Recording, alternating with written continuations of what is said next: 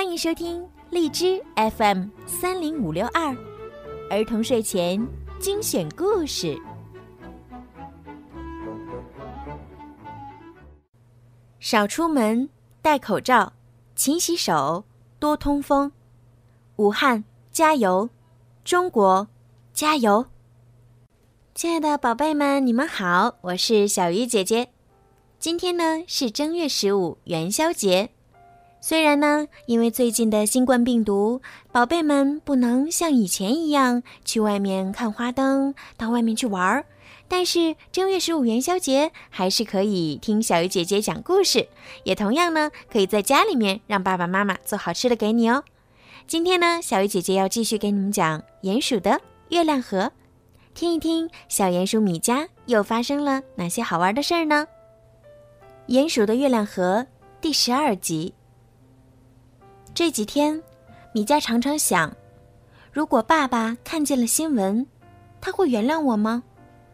爸爸也许会说：“鼹鼠不学习挖掘，而去当明星，这真是天大的笑话。”米迦坐在树底下，拿出他的月亮石，月亮石仍然是鸡蛋的样子。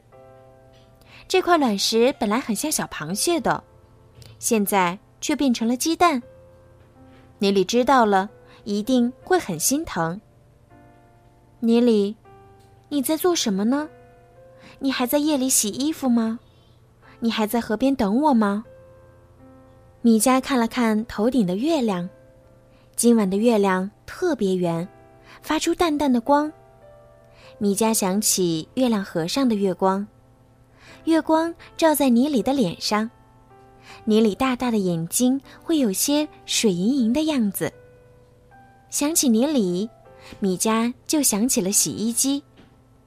他拿出图纸，这是他最近在夜里画的草稿。洗衣机的形状已经想好了，是圆形的，就像月亮一样。这样，泥里的力气再小也没有关系。他想搬动洗衣机的时候，只要把洗衣机像皮球一样滚来滚去就可以了。不过还有一个问题，这个洗衣机是圆的，洗衣服的时候，机器就会像皮球一样滚走了。尼里会赤着脚去追洗衣机的。想到尼里赤脚追洗衣机，米迦就扑哧一声笑了。对，要想办法给洗衣机安上一个能撑住的支脚。圆圆的洗衣机在哪里可以安支脚呢？米迦琢磨着。月亮石啊，你能告诉我吗？他手里抚摸着月亮石鸡蛋。月亮石鸡蛋有了米家的体温，会孵出小鸡来吗？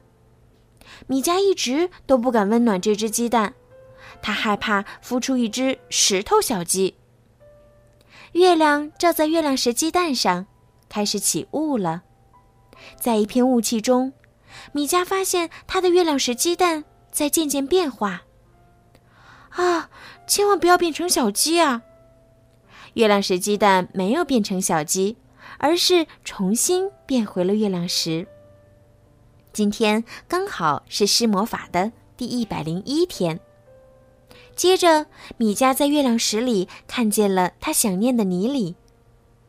好久不见，尼里，你好吗？尼里正在河边，他还是穿着那条绿花裙子，还在洗一件很沉的衣服。他的眼睛望着远方。一闪一闪的。突然，他手里的衣服掉进了河里，是那件他爸爸的衣服。可是，尼里一点儿也没有察觉到，他还站在河边，还在想着心事。小螃蟹啊，你不要去夹尼里的脚啊！月亮渐渐躲进了云层，月亮石上的雾气没有了。泥里的身影也渐渐淡了。过了好久，米加藏好了月亮石，他点亮了小小的油灯，他要给泥里写信，写一封长长的信。亲爱的泥里，离开家乡的这段日子里，我已经改变了很多。最重要的是，我克服了白天睡觉的毛病。我不想做明星，我会用演出得到的钱买零件。洗衣机的外形已经设计好了，是圆形的，到时候洗衣机可以像皮球一样到处滚，而你可以像玩皮球一样去追你的洗衣机。我已经祈求小螃蟹不要夹你的脚了。你永远的朋友，米佳。写完这封信，米迦觉得心里舒服多了。当他站起来的时候，他发现咕里咕一个人坐在离他不远的河边。他大概是在背诵魔法口诀。米迦走了过去。我在想，在想。咕里咕吞吞吐吐地说：“米迦原来一直认为咕里咕是不会想心事的。”我在想，你是真的要发明洗衣机吗？咕里咕问。当然，你不信？米迦说。我当然信，可是我能帮上什么忙呢？咕里咕说。你已经帮了我了，你让我明白，假的成不了真的，真的成不了假的。米迦说。这些天来，米迦对这一点。真的是很有认识。和咕里咕在一起的时间，米迦饱尝了有一顿没一顿的滋味。起初是因为穷，后来是因为太忙了，顾不上。我们在一起一直都很好，我没有觉得是在浪费时间。